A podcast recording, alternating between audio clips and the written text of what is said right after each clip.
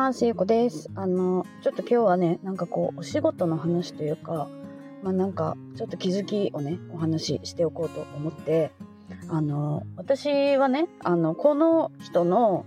あの、働き方はすごく好きだなっていうね、人をね、こうよく、あの、メルマガとかをフォローさせてもらったり、フォローっていうかね、あの、登録をさせていただいたりとかをしているんですよね。うん。で、その人の行動をね、結構追ったりとかするんですよね。うん。で、その時に結構ね、あの、私が好きな方々っていうのは、あの、同じことをね、あの、何度も伝えましょうみたいなこと言われてる方が多くて、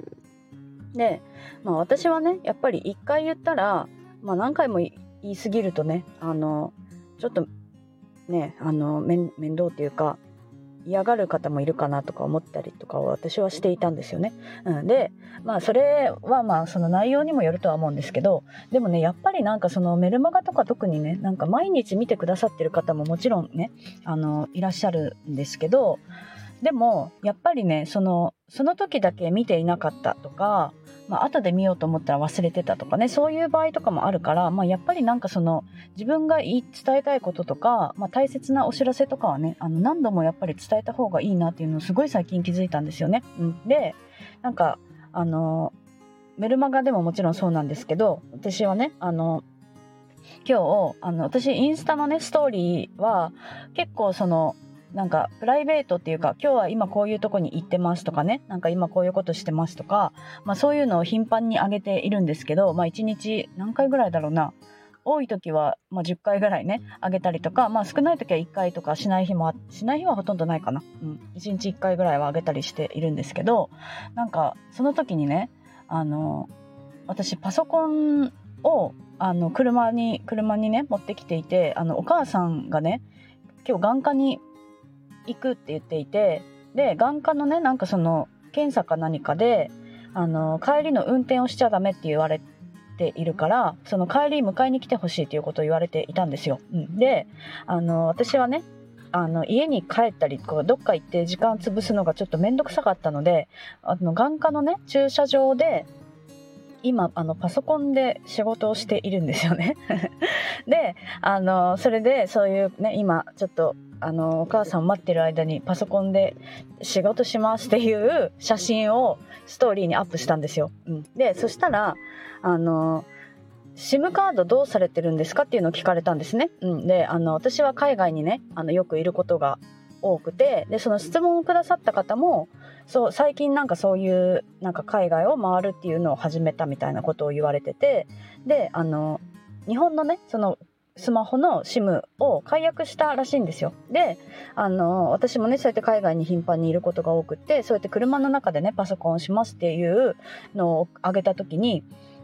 あの、どうやってね、その日本に帰国の時、SIM カードを購入されてるんですかみたいな質問があったんですよね。うん。で、あの、私、結構な頻度で、その、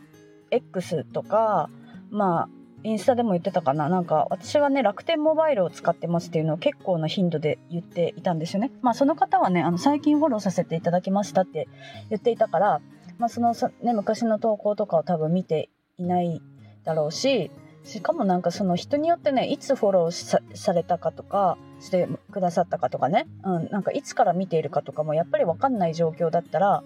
本当にね何度何度も言っていたとしてもその人に届いているかどうかって本当に分かんないんですよね。うん、で、まあ、そうやって聞いてくださった方がいたからまたねあの私は今楽天モバイルを使っていますよっていうことをお伝えしてでしかもその私が何で楽天モバイルを使っているかって言ったらその海外にいる時にね日本の電話番号に無料で電話がかけられるんですよ、うん、だから私は海外にいる時にいつもねあのおばあちゃんちねあの普通の固定電話おばあちゃんちの固定電話に私は海外からいつも電話をかけているんですよね、うん、で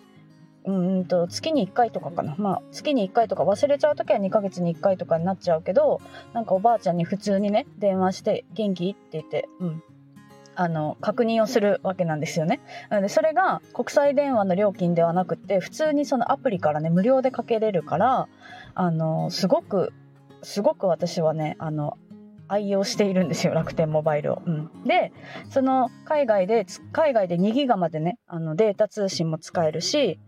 であの楽天モバイルって3ギガまでだったら毎月1000円ぐらいなんですよねあの使用する料金が。で海外では2ギガまでしか使えないから3ギガを超えることっていうのは絶対にないわけですよね。だから海外にいる時は私はいつも1000円ぐらいしか払ってないんですよね携帯代っていうのを。うん、ででもそうやっておばあちゃん家にいつも電話をしているしフリーダイヤルもね使えるんですよね。だからフリーダイヤルっていつもね海外の SIM カードを買ったりすると日本のフリーダイヤルにはかけれないからあの有料のね電話番号をわざわざ調べて